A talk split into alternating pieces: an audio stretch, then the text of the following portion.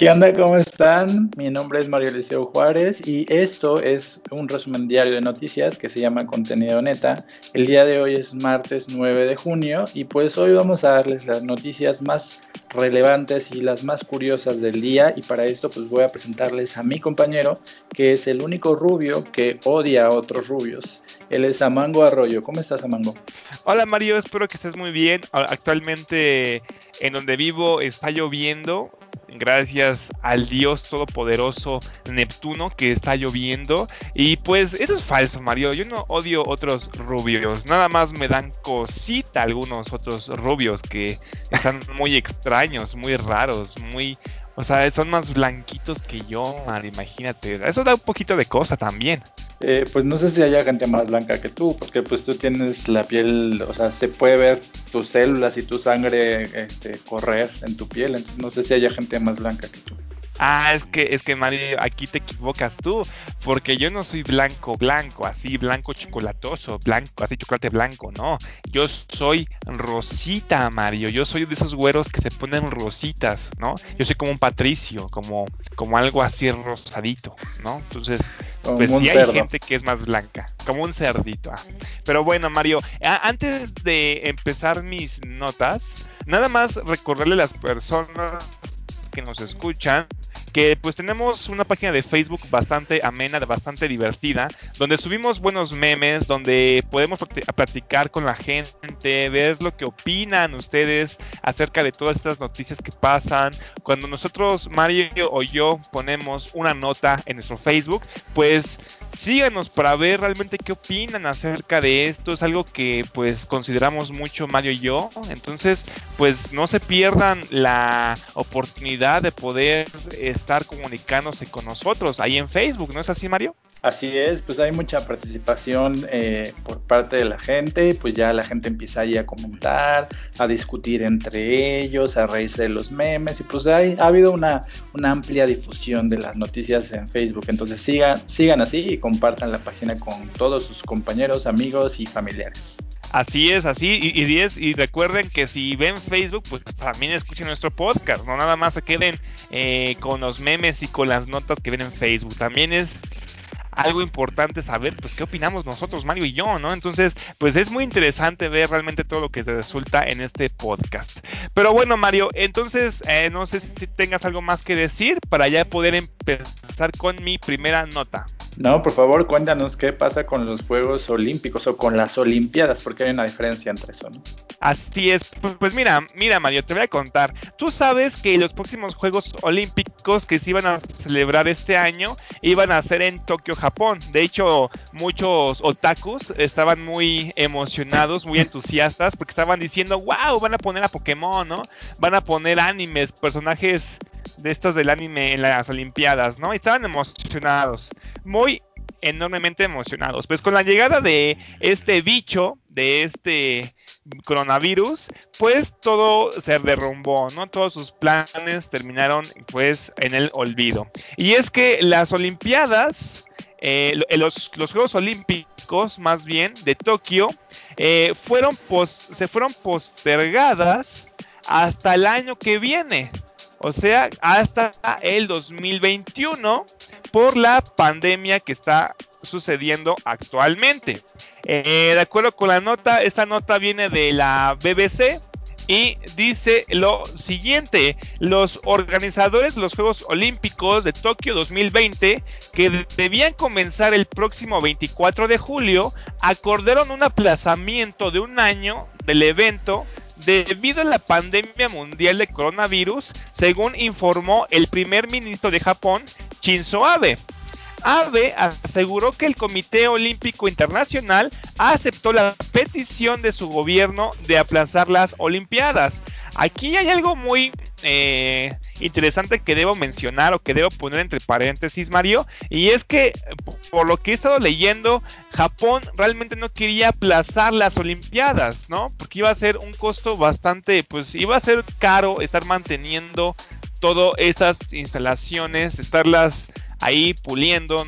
Es un ejemplo muy burdo, pero pues les iba a costar caro y no querían que se pospusiera, querían que se, que se hicieran este año.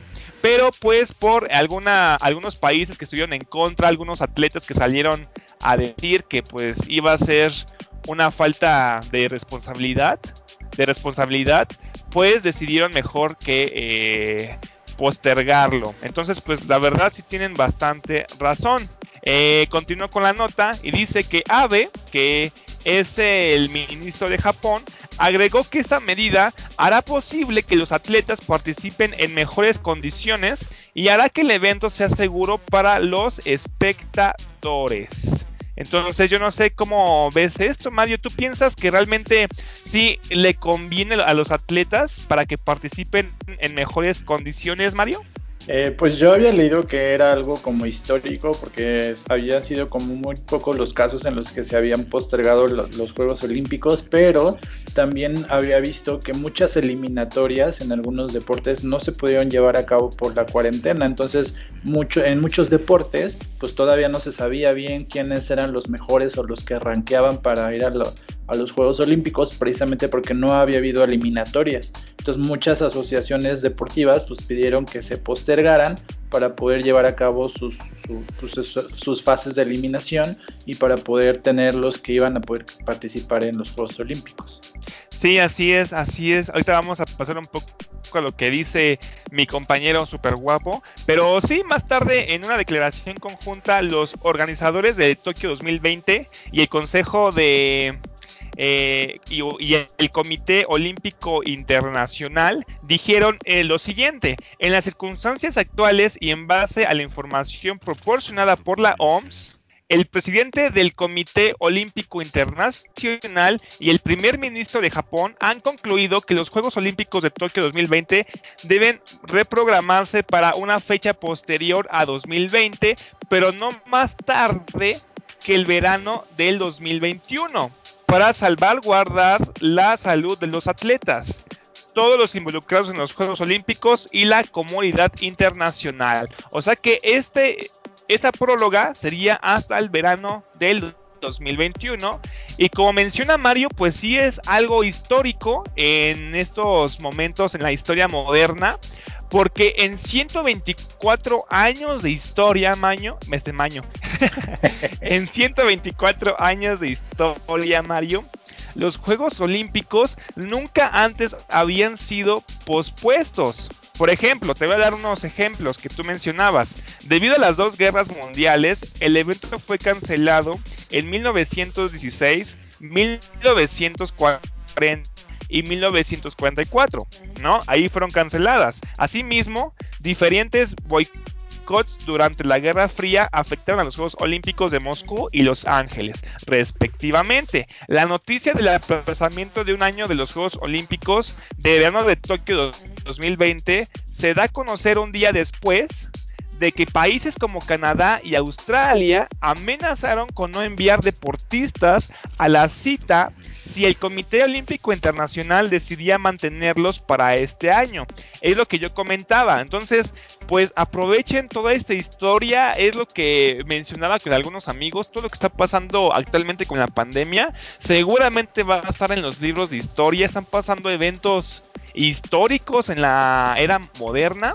Y pues con lo que mencionaba, pues efectivamente hubo países que estuvieron en contra acerca de estas medidas de tener este año los Juegos Olímpicos, porque yo estaba viendo aquí, Mario, un calendario que ya estaban poniendo también para los eventos, cuando iban a ser, en rojo los que de plano se iban a eliminar y en verde naranjiento los que sí iban a estar suspendidos, pero que iban a estar este, haciendo intervalos para poder hacerlo, ¿no? Ya estaban haciendo un calendario súper bonito para poder hacer los Juegos Olímpicos este año, pero pues al final decidieron mejor postergarlo.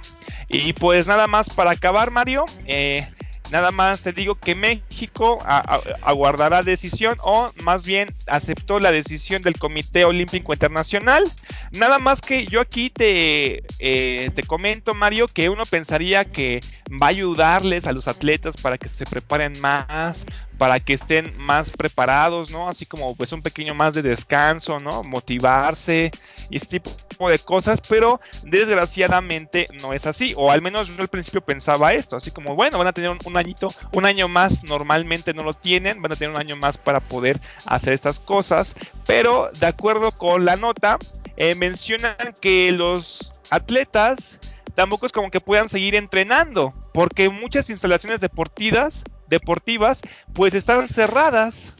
Nada más aquí en México, Mario, te comento que pues el Centro Deportivo Olímpico Mexicano y el Centro Nacional de Alto Rendimiento, ambas localizadas en la capital, pues se encuentran cerradas, ¿no? Entonces tampoco es algo un tiempo que pueden aprovechar estas atletas. ¿Cómo ves, Mario? Ya para acabar.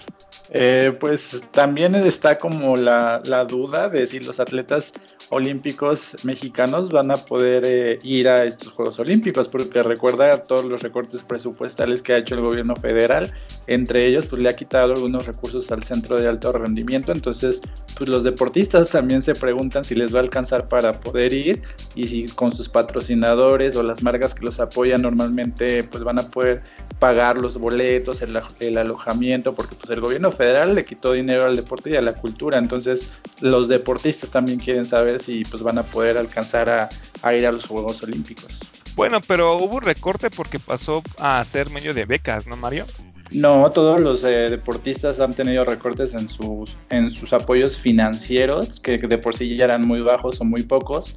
Eh, pues no sé si tú te acuerdas hace medio año que este tema era que pues, los deportistas decían que no les alcanzaba para poder, incluso todos los estudios, por ejemplo, de dopaje que normalmente el gobierno tenía que hacer para poder validar su, su entrada a, los concursos o a, los, a, las contiendas deportivas, pues los tenían ahora que pagar ellos porque el gobierno les quitó ese beneficio y entonces pues ellos decían que pagar estos, estos, eh, estas pruebas antidopaje pues era muy costoso y que muchos de ellos se iban a quedar sin participar precisamente porque no tenían dinero para pagar estas pruebas. Mm, sí, sí, sí me acuerdo, sí me acuerdo de esto. Este, pero no sé, yo, yo tenía entendido que había pasado a, a, ser parte de una beca para que no estuvieran robando más el dinero y que pasara el dinero a ser de forma más directa a los deportistas. Pero la verdad no tengo este mucha información. Puede que realmente lo que dice mi compañero Mario sea cierto y pues ahí sí habría una pues una sería muy perjudicatorio para México, ¿no? Porque imagínate, entonces los atletas, ¿no? De México, pues no van a rendir el 100 que realmente se necesita para poder participar en los Juegos Olímpicos si no se apoyan. Pues sí, pero bueno, te voy a hablar de una nota que eh, pues es una buena noticia o es, es, algo bueno en el ámbito cultural, al menos para México y específicamente para este gobierno de, del estado de Jalisco que no está haciendo muy bien su trabajo, pues tienen una buena noticia porque la ciudad de Guadalajara y la Feria Internacional de, del Libro de Guadalajara pues el día de hoy están recibiendo un premio o han sido los ganadores del premio Princesa de Asturias 2020 en la rama de comunicación y humanidades. Entonces este premio pues lo otorga obviamente la Fundación Princesa de Asturias y es un premio que se les otorga como a eventos o a proyectos que tienen precisamente se caracterizan o tienen un alto nivel en la rama de la comunicación o de las humanidades y pues se está anunciando el día de hoy que la FIL eh, está considerada como la mayor reunión del mundo editorial de habla hispana, o sea, prácticamente es una de las ferias de libro más grandes en español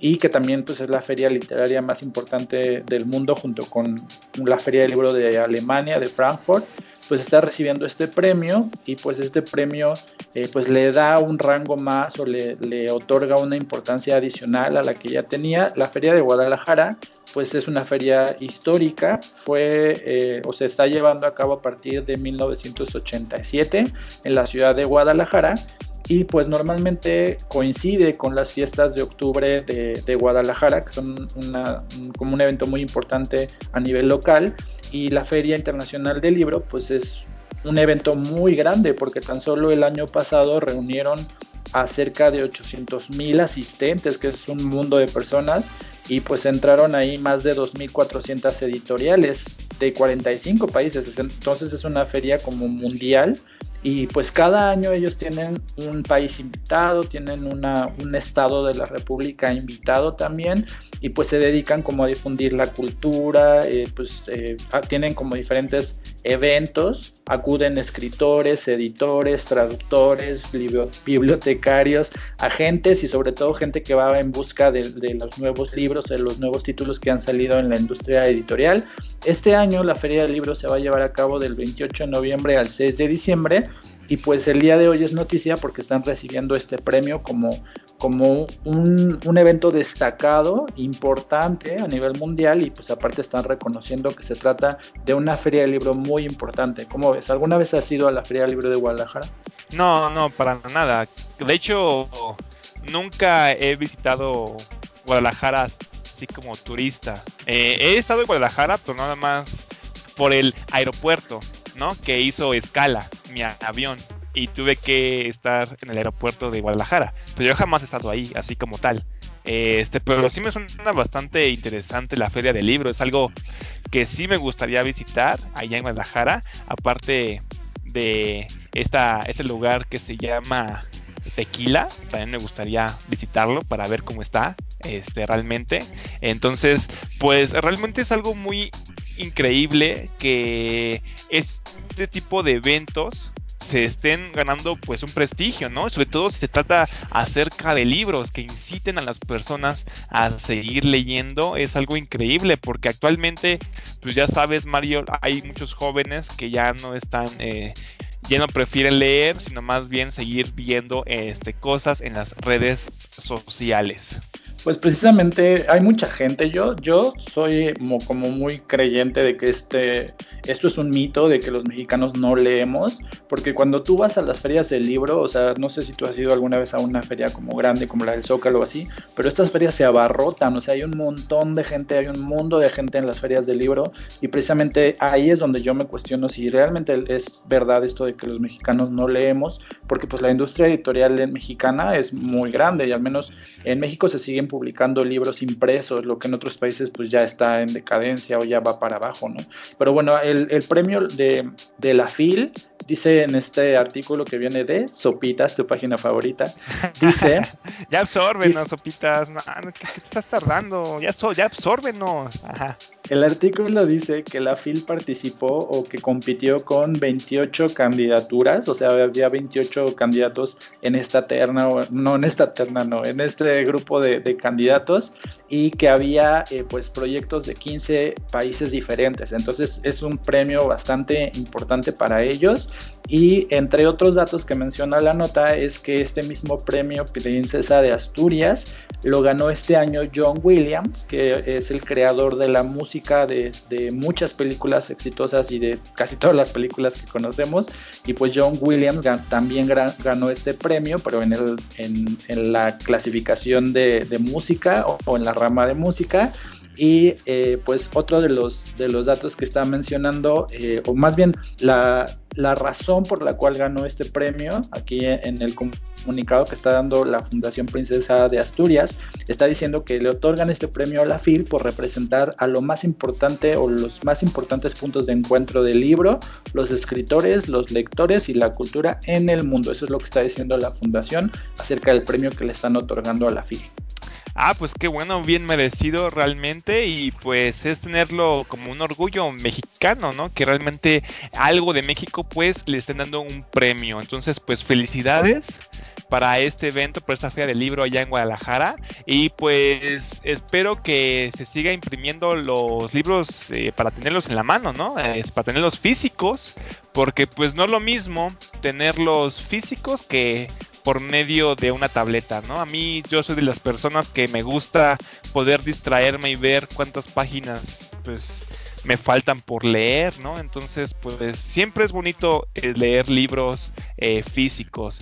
Y pues realmente, tal vez antes de pasar a otra nota, me comentarte, Mario, no sé si tú qué opinas al respecto, pero a lo mejor mencionan esto de que los mexicanos no tendemos a leer tanto, a lo mejor no tanto porque seamos ignorantes, sino que tal vez no nos lo permite, ¿no? Desgraciadamente tú vas a las librerías y hay libros que sí son bastante caros, ¿no? Entonces hay, hay gente que se ha quejado diciendo que pues sí es un poquito de lujo luego comprar alguno que otro libro, ¿no? Entonces han hecho campañas acerca de poder donar libros, ¿no? Para que la gente pueda eh, leer, sobre todo eh, en los estados pues como al sur o estados que son un poquito más este menos desarrollados que la capital de México o en, la Ciudad de México entonces a lo mejor se refieren un poquito a estas personas. Tú no yo no sé cómo tú veas esto Mario. Pues haciendo referencia a lo que tú mencionabas ayer de, del IVA o de esta propuesta que tenía el partido Morena pues a lo mejor una propuesta que podría funcionar sería precisamente reducir el IVA que causan los libros no para que la gente pueda comprarlos y pueda adquirirlos a un precio más accesible porque pues los libros también tienen un impuesto que no se les ha podido quitar desde que se los agregaron. Así es, así es. Entonces, pues ojalá, ojalá y los quiten y los libros comiencen a ser bastante caros. Porque libros caros en un México donde el salario es muy poco, entonces pues así, pues cómo vas a poderte mantener ahora sí que con una cultura, ¿no? Pero pues bueno, Mario, entonces yo voy a continuar con mi segunda nota y esto te va a interesar. A mí me interesa porque yo soy mexiquense, ¿no? Ah, bueno, no, no de nacimiento, pero pues actualmente vivo aquí en el Estado de México. Esta nota viene de El Universal y dice lo siguiente: detienen en el Estado de México a uno de los más de los 10 más buscados por el FBI. Y yo me quedé como de what? ¿En serio? A ver, vamos a ver.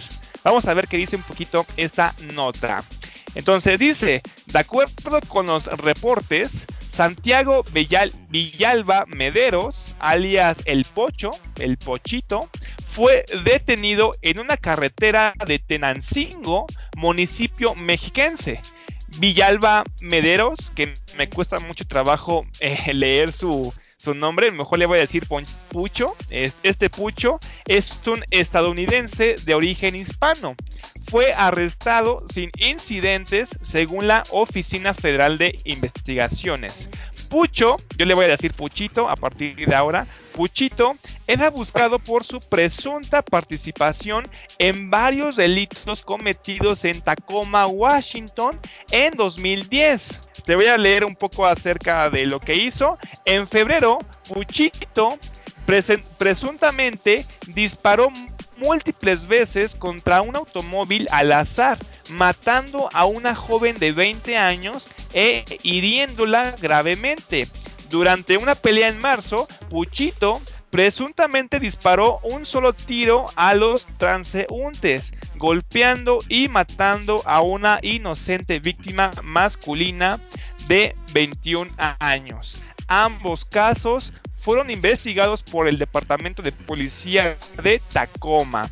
Indicaba o hizo un, un comunicado el FBI tras la captura de Puchito. Yo no sé cómo ves tú todo esto, qué piensas acerca de Puchito, Mario. Pero bueno, entonces tú, lo que, o sea, esta, esta persona en realidad tenía familia en México, o sea, la agarraron en, el Estado de México porque sus abuelos o algo así son de aquí. Este, no dicen realmente por qué estaba aquí en México, Mario, nada más eh, mencionan que fue detenido y eso que pues tengo aquí tres notas de tres diferentes eh, diarios. Es de Reporte Índigo, del, Universal, La Jornada y pues también chequé algunos otros pero que no se me hicieron tan interesantes. Pero nada más mencionan la captura. Como es algo muy reciente, no han dado una, un detalle más acerca de Puchito. Pero pues nada más comentarte Mario que pues Puchito fue deportado directamente a los Estados Unidos y será juzgado con el condado de Pierce en el Tribunal Superior de Washington. Y te voy a contar algo, Mario, un poco acerca de la historia de los 10 de los fugitivos más buscados del FBI. Y es que eh, la lista de los 10 de los 10 fugitivos más buscados del FBI se estableció en marzo de 1950. Desde entonces se han incluido 523 fugitivos en la lista y 489, incluyendo a nuestro querido Puchito. Han sido detenidos o localizados 162 de ellos como resultado de la cooperación ciudadana. Puchito fue la persona 515 en ser incluida en la lista. Puede, uno puede encontrar más información acerca de Puchito en la lista de los 10 objetivos más buscados del FBI en la página del fbi.gov slash wanted slash top 10.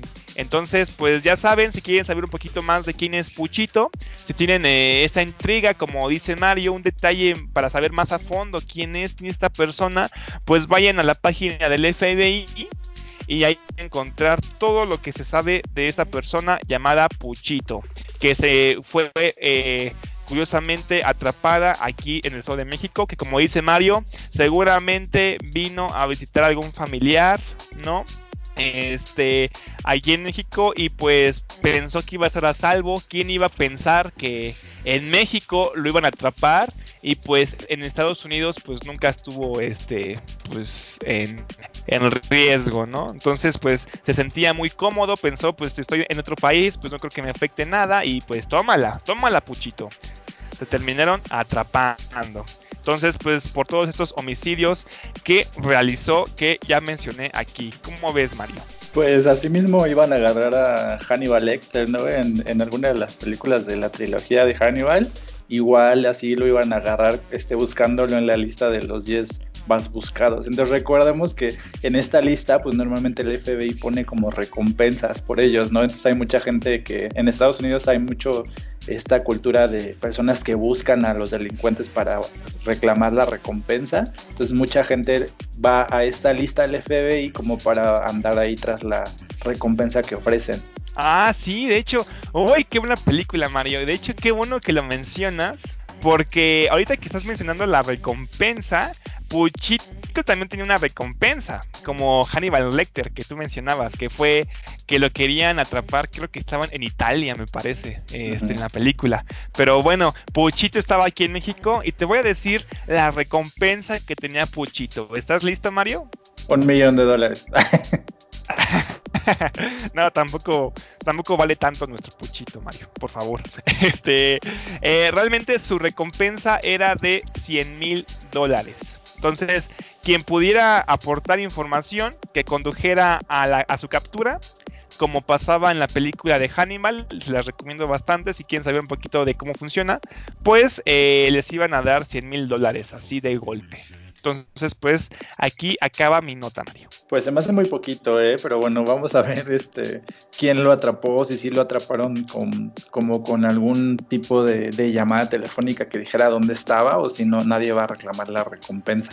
Pero bueno, yo te voy a contar una nota que viene de CNN que si tú te habías este, carcajeado con lo de Carla Panini y si te habías vuelto loco con la pelea de Cepillín contra Dana Paola, etcétera, o sea, si tú creías que estas ridículas nada pasaban en México, pues también pasan en otros países y en este caso pasaron a nivel Harry Potesco porque esta nota que viene de CNN pues está describiendo precisamente esta guerra de tweets, esta pelea este, entre J.K. Rowling o la autora de, los libros y las películas de Harry Potter y Daniel Radcliffe, que es el, actor que dio eh, vida a Harry Potter en las películas. Entonces, hablan acerca de pues un problema o hay una discusión que, entre ellos que empezó cuando J.K. Rowling contestó un artículo de opinión que se publicó en el sitio de Vex, que es una plataforma que habla acerca de el desarrollo comunitario y todo esto. Es, ellos publicaron como un artículo donde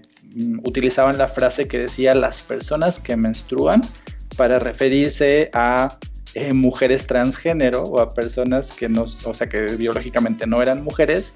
Eh, y J.K. Rowling, pues así como bien indignada y con esto que te voy a platicar, como este background o este antecedente que tiene medio de transfóbica, eh, pues en su Twitter contestó o, puso un tweet donde decía, personas que menstruan, estoy segura de que había una palabra para estas personas y puso eh, como en, en, signo de burla, puso así como de alguien, alguien ayúdeme o al que alguien me ayude, como para hacer referencia a que pues la palabra era mujer o que qué palabra podía hacer referencia a las personas que menstruan. Y pues en cuanto puso esto, pues le llovieron así los hilos y las cadenas de, tweets, eh, pues acusándola de transfóbica, porque obviamente su comentario pues, se tomó como, como ofensa hacia la comunidad transgénero. Y esto pues llegó hacia algunos actores, inclusive pues la actriz que da, que hace el personaje de, de Cho en la película, eh, pues le contestó bastante decentemente porque ella, ella puso algo así como si quieren saber qué es lo que pienso de lo que dijo J.K. Rowling y puso o pegó el link a una asociación que defiende a los derechos de, las personas transexuales negras o de color y pues con eso le, contestó. Entonces ahí eh, pues todo está como normal porque ahorita voy a decir que J.K. Rowling tiene un historial como de, de este tipo de comentarios, pero eh, pues el chisme empieza cuando Daniel Radcliffe, que se caracteriza porque según él no tiene redes sociales, o sea, no puedes encontrar su Instagram o su Facebook, al menos con su nombre real, porque él no usa redes sociales, por medio de una publicación o de un sitio que se llama The Trevor Project, que precisamente es una organización que se dedica a prevenir el suicidio entre jóvenes homosexuales o de la comunidad LGBT, él pone una declaración eh, y escribe contestando lo que había escrito J.K. Rowling y pone lo siguiente, pone las mujeres transgénero son mujeres, Cualquier declaración en sentido contrario borra la identidad y la dignidad de las personas transgénero y va en contra de todos los consejos dados por las asociaciones profesionales de atención médica que tienen mucha más experiencia en ese tema que J.K. Rowling y yo. O sea, aquí está contestando lo que está diciendo J.K. Rowling y pues ahí ya toda la gente, o sea, J.K. Rowling no se disculpó, pero hizo otro, otro comentario, contestó este tweet con otro como este comentario y pues ahí empezaron ahí como la gente a, cruzar sus opiniones y se armó como todo un debate. Esto pasó el fin de semana, pero se está conociendo hasta el día de hoy cuál fue la contestación que hizo Daniel Radcliffe a lo que decía la autora de los libros. ¿Cómo ves? Yo no sé cuál es lo malo. Eh, es lo que Ay, no sé, siempre he pensado, ¿no? Que cuando algo se vuelve sumamente popular, como que estás un poquito más en la merilla, ¿no? A lo mejor mmm, siento yo que ahí se fueron muy atacantes, muy ofensivos contra ella también. Tampoco era como para tanto, tanto revuelo, ¿no? Este comentario que hizo Rowling. Hay personas que pues literalmente no tienen este este, ¿cómo podría decirse? Esta información acerca de las personas transgénero, ¿no? Es algo relativamente nuevo y que no llega a todas las personas. Y pues realmente no sé, al decir este, este actor que mencionas que hizo de Harry Potter, eh, mencionando que las mujeres transgénero también son mujeres, pues ya está diciendo que las mujeres transgénero, ¿no? Entonces, pues esto tiene que ver mucho en parte, mm, pues en lo que vamos aprendiendo cada vez más, ¿no? Con este tipo de cosas, con la vida, en, la vida misma, pero pues mm, una opinión, pues tiene razón, hasta el mismo actor dijo, ¿no? Hay personas que saben más acerca de este tema, pero pues también eh, no por un comentario que es como una opinión o una elocuencia, vamos a ponernos siempre sumamente locos, ¿no? Nada más porque es una figura eh, popular, ¿no? Al menos eso es mi forma de pensar un poco. Eh, mira, yo creo que el problema viene que J.K. Rowling ya tenía, tiene un historial de como de declaraciones eh, homofóbicas y transfóbicas porque en el 2018 también fue criticada cuando en uno de sus tweets usó la referencia hombres con vestidos. Y aquí, eh, pues la nota es que precisamente eh, J.K. Rowling, Harry Potter, todo el universo mágico de Harry Potter, pues está fuertemente ligado con la comunidad LGBT, porque muchas de las personas que leen sus libros, que compran sus productos y que, o sea, gran parte de la fortuna de J.K. Rowling pues la obtiene de la comunidad este, lésbico, gay, este, bisexual, transgénero, etcétera. O sea, ella es como una persona que para los lectores o para la gente que sigue a Harry Potter, pues representa muchos de los ideales que, que esta comunidad persigue y pues que ella se exprese así de la gente, eh, pues no, como que no es muy bien visto.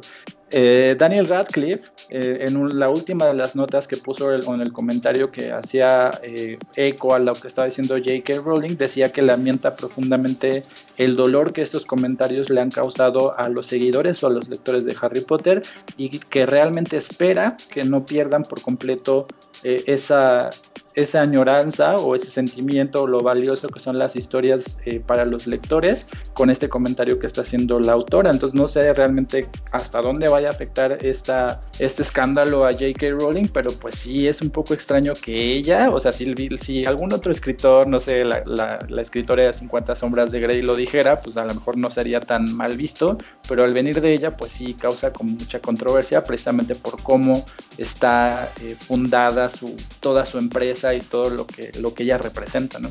Pues, pues eso ya tiene que ver mucho con esa responsabilidad de cuando pasa a ser algo muy popular, ¿no? Ya, ya ni siquiera puedes decir algo porque pues te pueden atacar de todo, ¿no? A cualquier lado, a cualquier cosa. Entonces, pues sí, ya existen estas organizaciones para saber que no la, pues puede decirse que no la arruines, ¿no? Al, comentar algo y que no se mal visto, porque pues es muy fácil arruinarlo, ¿no? somos humanos, pues es normal eh, comentar algunas cosas que pues van a estar pues mal, pues yo también he dicho cosas que están mal aquí en este podcast, pero como no soy popular, pues nunca me van a llover este de esa forma, pero tampoco es como que las haya dicho mm, tanto por conciencia o por la, pensarlo, sino pues ya son cosas que luego uno no entiende tan perfectamente, ¿no? Pues tú tienes una nota que tiene que ver con eh, los pacientes de VIH que probablemente también vaya como de la mano con esta tolerancia y con esta como percepción de los demás, pero pues cuéntanos para poder pasar también a otro tema relacionado.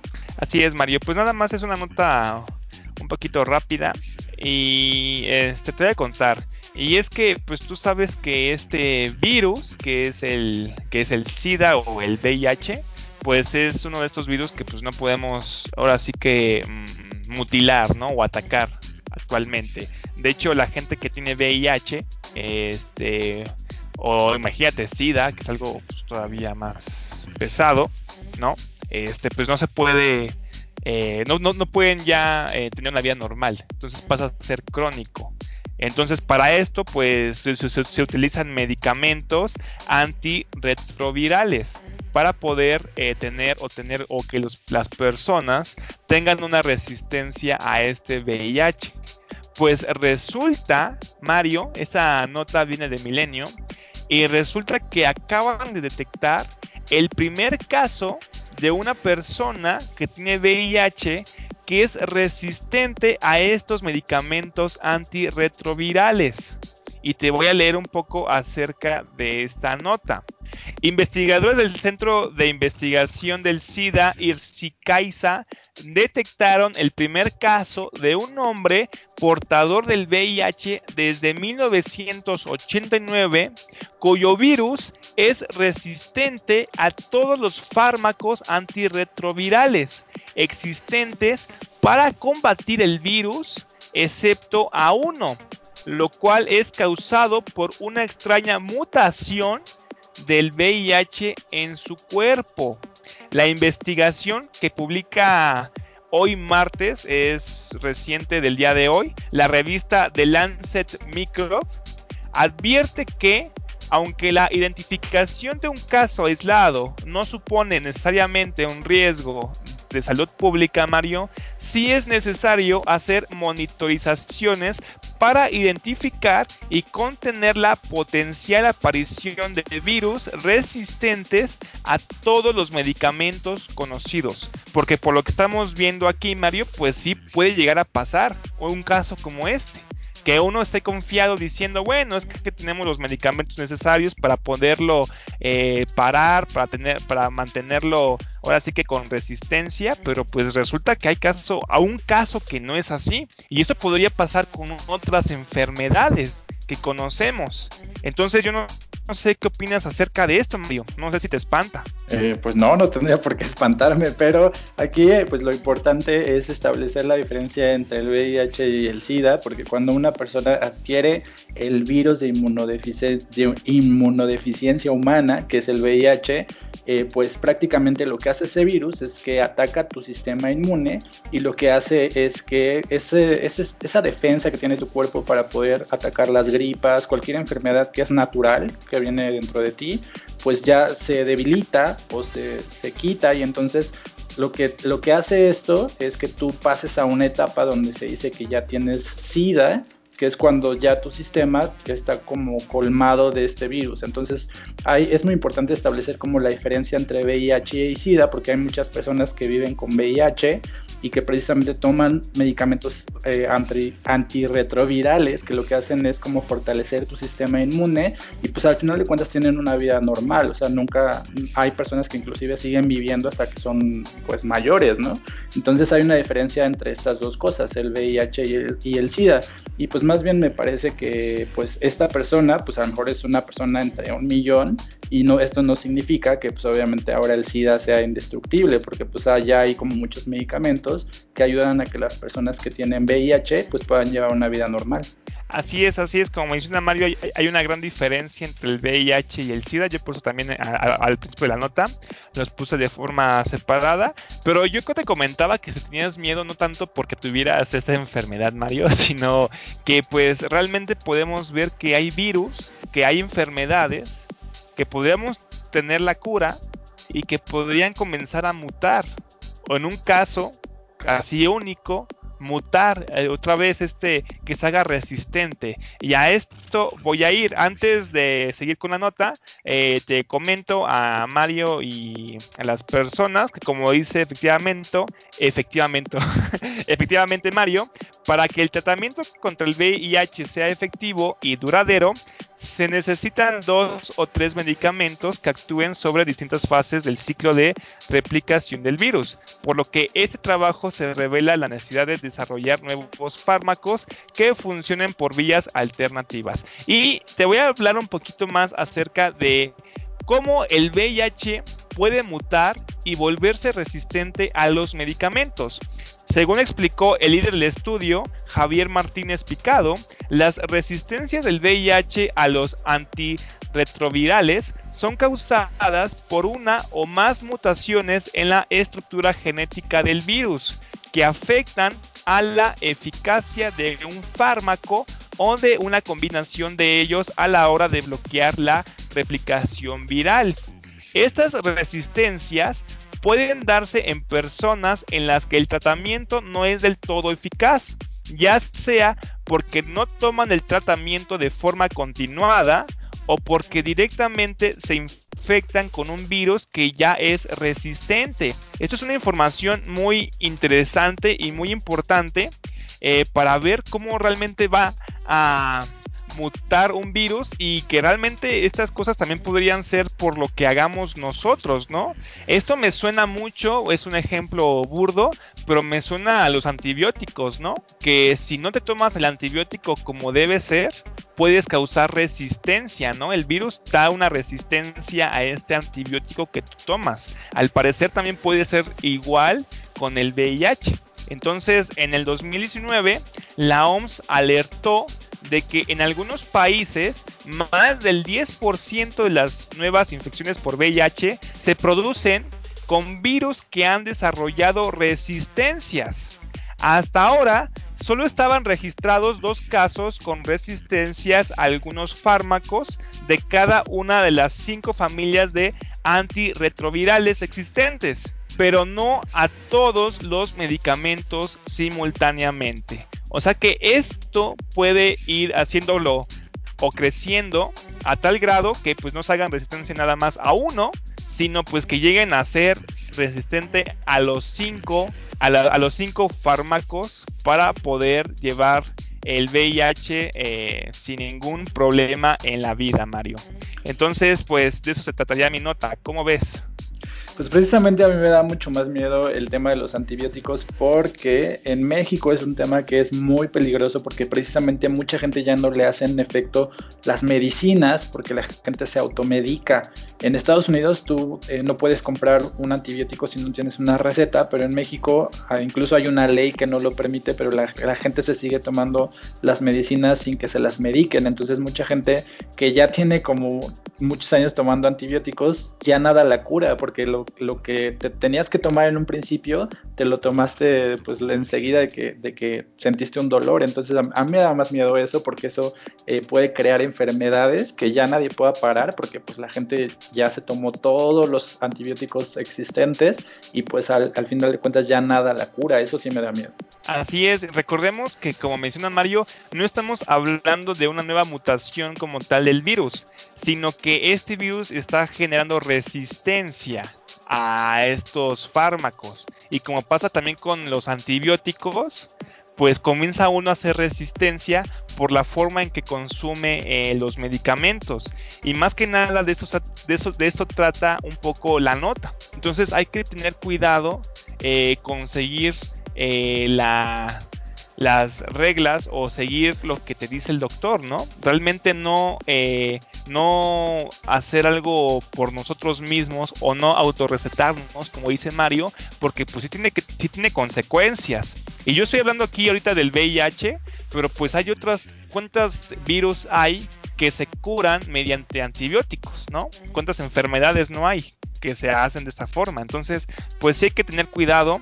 No estoy hablando de un caso así de un virus, así de un VIH que se esté como nuevo o que sea mutado, sino la resistencia que las personas están haciendo por no seguir las indicaciones o por tomar o por contagiarse de un virus que ya es resistente, cómo este virus se ha hecho más resistente y fuerte hasta el punto de ya no hacerle nada los, los fármacos que se utilizaban contra él. Entonces, esta sería mi nota, Mario. Muy bien, pues yo te traigo una última nota que viene del periódico Milenio y que habla de una cosa que se llama el racismo inverso. En realidad esta no es una noticia, sino el periódico Milenio está publicando como esta, resumen del fenómeno del racismo en México precisamente a raíz de lo que está pasando en Estados Unidos y pues está citando como varios ejemplos o varios, varias señales de que si México es racista o no es racista y pues está hablando primero por ejemplo de, esta cosa que pasó con Bárbara de Regil cuando estaba haciendo una, una, transmisión en Instagram y de repente le salió un filtro y, y dijo algo así como que prieta, que feo y la gente pues empezó a contestar esto este, que, ella dijo como una expresión racista y obviamente eh, pues ya hemos hablado tú y yo de lo de Yalitza Aparicio, de ahora estamos hablando por ejemplo de esta película de Netflix donde aparece un chico eh, de, una, de una tribu urbana, no sé si es un cholo o algo así, pero que tiene estas facciones igual, eh, que la gente dice eh, chacas y que igual la gente refiere como un fenómeno de racismo. El periódico Milenio está como diciendo varias cosas acerca del racismo en México, pero lo que me llama mucho la atención y esto como, como encabezado que tiene la nota es esto que se llama el racismo inverso, porque de acuerdo con esto, pues hay una cosa que se llama el racismo inverso, que sería como usar expresiones ofensivas o usar como algunas frases, pero contra la gente blanca o en este caso contra gente que no tiene facciones este, típicas mexicanas o morenitos o ya sabes, ¿no? Entonces me gustaría preguntarte primero si tú has sido víctima de racismo inverso. Este, pues sí, sí lo he sido. Eh, en la secundaria y en la prepa yo era siempre el único güerito, ¿no? Entonces pues siempre recibía comentarios, pero aquí debo decirte, Mario, que realmente, aunque sí recibía un racismo, o sea, como que sí me daban comentarios criticándome en mi, por mi piel, ¿no? Y por mi físico, vaya, este, pues no nada más en la escuela, sino también cuando, cuando salgo a la calle, siempre que salgo a la calle, siempre me gritan, o me avientan algo por ser güerito. No, eh, eh, no es como que está como que pase a más, ¿no? De, hecho, también, no sé si te contaba Mario, pero una vez estaba caminando y un niño me comenzó a gritar que estaba güero, ¿no? Le, le, decía a su mamá así como, mira mamá, es güerito, es güerito, y es como de, ah, bueno, pues, está cool. Pero pues tampoco sentía que fuera un, este, que una crítica o, no sé, como que un racismo tan nocivo o tan ahí me fue la palabra, pero que no, sea, no es un racismo tan nocivo, no me, da, no me perjudicaba tanto. Ajá, porque precisamente, o sea, a, lo que quiero llegar o lo que quisiera que nos dijeras es porque, o sea, esta nota se refiere precisamente a, que te sientas agredido, o sea, porque no se refiere como a expresiones, por ejemplo, lo que tú acabas de decir del niño, eh, que causa sorpresa o que la gente se asombra cuando te ve o que la gente se extraña con tu color de piel, sino se refiere a que las personas con tus características, no sé, cuando son blancas, rubias, de ojo claro, se, sienten despreciadas, insultadas o agredidas por la población que no lo es. O sea, ¿tú has sentido este tipo de, agresiones? Mm, pues nada más con el hecho de decirle güero a las personas, porque llegó un punto en que yo cuando iba en la prepa, eh, y también una tía que también es de mi color, eh, no me también me contaba acerca de esto y es que luego hay gente que dice la palabra güera güero de forma mal porque no sé por qué se ha convertido en, una palabra que también es como decirte como pendejo no es como de ah pues estás como muy güero es como de ay güero es como de tonta o de tonto no eh, yo creo que eh, pues agredido en esa parte pues sí y a mi tía que también era güera pues eh, pues le causó también muchos, muchos problemas, ¿no? Más porque era mujer. Yo soy hombre, pero una mujer güera, pues yo creo que sufre más, eh, por lo que me contaba al menos mi tía, sufre más agresiones por su tez blanca. Bueno, pues en esta nota como que trae, incluso eh, pues es como un trabajo de tesis, porque sabes muy largo, pero aparte trae como diferentes posturas. Trae, por ejemplo, este, algo de un sociólogo que se llama Patricio Solís, donde menciona que generalmente la tez morena o, estas referencias a lo prieto o lo que está mal, como cuando una persona tiene un tono, cierto tono de piel, normalmente está asociado con prejuicios como ser feo, ser indígena o ser pobre, que son como las tres cosas que la gente asocia normalmente con un color de piel oscuro o con alguien moreno, ¿no? Y también está esta opinión precisamente de Federico Navarrete, que tiene un libro que es muy bueno, que les recomendaría que lean, que se llama México Racista. Y él precisamente es el que habla acerca del racismo a la inversa o del racismo inverso eh, para referirse precisamente a, esta, a estas agresiones que tiene la gente cuando no corresponde o no tiene este patrón eh, de, mexicanos o que todos los mexicanos somos de cierta manera.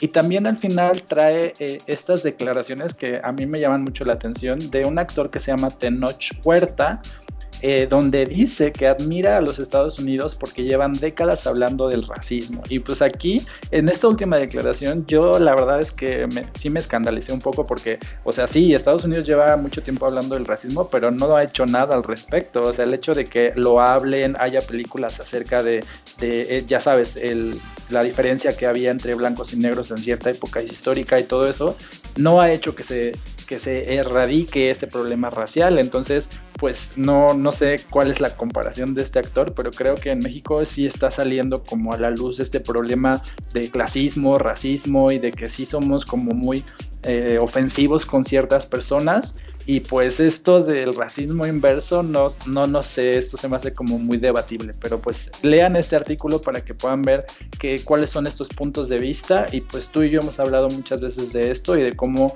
ciertos estereotipos, eh, pues sobre todo en, el ámbito cultural eh, de las películas o la música en México, pues eh, perjudican a ciertos sectores de la población y pues que ser racista pues no tiene dos direcciones, solamente hay una sola, ¿no? Así es, así es. Eh, yo lo que menciono siempre es que el racismo o criticar a tu propio, a, una persona que es de tez morena o que es indígena, eh, se le conoce como malinchista, ¿no? Es como una persona que está como mm, en contra de toda su cultura, de todo lo que está viendo, lo que es realmente, ¿no? Y ahora el racismo, pues es esto, pero te voy a decir algo aquí, Mario, muy importante, que aunque sí haya un racismo a la inversa, actualmente ya que ya soy más grande, ya no me ha pasado. Y de hecho actualmente pues me ha ido un poquito mejor con este tipo de los trabajos porque es muy cierto. Yo tengo amigos que pues son de tez morena, pero moreno, moreno, moreno, y que son un poquito más chaparros. Y sí les ha costado trabajo un poco encontrar trabajo, ¿no? O, las críticas, o la forma de hablar. Porque, por ejemplo, yo sufría esto en la prepa y en la secundaria, pero nada más lo sufría por hombres, ¿no? Yo jamás lo sufrí como, por ejemplo, por mujeres. Cosa que a lo mejor una persona de tez muy morena sí sufriría. Y hasta el día de hoy, ¿no? Crece y sigue estando igual. Pero, por ejemplo, ahorita yo ya no estoy sufriendo tanto. Entonces, racismo a la inversa tampoco es como que lo suframos tanto. Al menos yo, como hombre, y que soy pues güero, pues no me pasa mucho, ¿no? De pues hecho... Me, acuerdo de, bueno, de, tu, de tus archienemigos, los Whitesicans, ¿no? Porque también mucha gente ha empezado a, odiar a, a, este grupo de personas que se identifican como Whitesicans, ¿no? Entonces a lo mejor a esto se refiere el racismo inverso, no sé.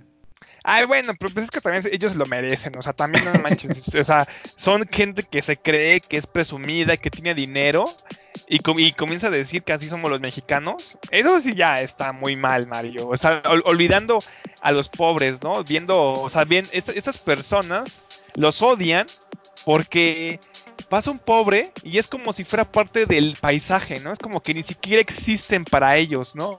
Como de, ah, sí, ok, están como ahí, ¿no? Es como que pasan por ahí y ni siquiera los ven como personas. Por eso es que yo, a mí no me caen bien. Pero pues no sé, no sé cómo veas tú esto, Mario. Pues en realidad yo nada más este, traje este artículo para como pretexto para hablar mal de Bárbara de Regil, que se me hace una persona detestable y una persona que hace todo, todo el dinero que tiene y toda la popularidad que tiene la tiene precisamente por gente que ella misma desprecia. Y si ustedes tienen la oportunidad de ir a Twitter y seguir hilos de Bárbara de Regil y de los, las personas que han colaborado con ella y que hablan de cómo ella tiene actitudes... Este, de lo más negativas con su personal y con toda la gente que la rodea, pues vayan e infórmense que verdaderamente ella es una persona que no merecería que nadie la siga y que nadie escuche lo que dice, porque pues es una persona realmente muy, muy este, contaminada con estas ideas clasistas, racistas y demás. Bueno, ¿qué te esperas? Es una actriz que pues, lo, ha tenido todo, Mario. Es que estos, de estos white mexicans que estabas mencionando. Pero pues sí, entonces pues ya antes de acabar el, eh, este, este podcast, Mario, pues nada más eh, decirte que, pues nada, que me alegra que continuemos con el podcast, que sigamos creciendo, que la gente nos siga escuchando, que realmente les guste la, el podcast. Un saludo a la gente de Irlanda que nos escucha, de otros países, de Estados Unidos, ¿no? De Alemania, de Australia, Panamá, así es. Este, pues muchas gracias, realmente les, les mando un fuerte saludo. Ojalá y nos sigan escuchando, que lo que pues nos compartan, ¿no? Compartan a sus conocidos si realmente les gustan las noticias, ¿no? Y pues para seguir creciendo y pues realmente esto es para ustedes, nos lo hacemos con gusto, pero es para poder informarles de una forma amena lo que pasa aquí actualmente en esto que es en México y el mundo. Así es, y pues bueno, si no tienes nada más que decir, te dejo para que vayas a ver una película de Harry Potter y eh, crezca tu homofobia y tu transfobia. Así es, voy a ver la cámara secreta. Uh, secreta, Mario. Pero bueno, nos vemos y cuídate mucho. Nos vemos también a la gente que nos escucha. Bye.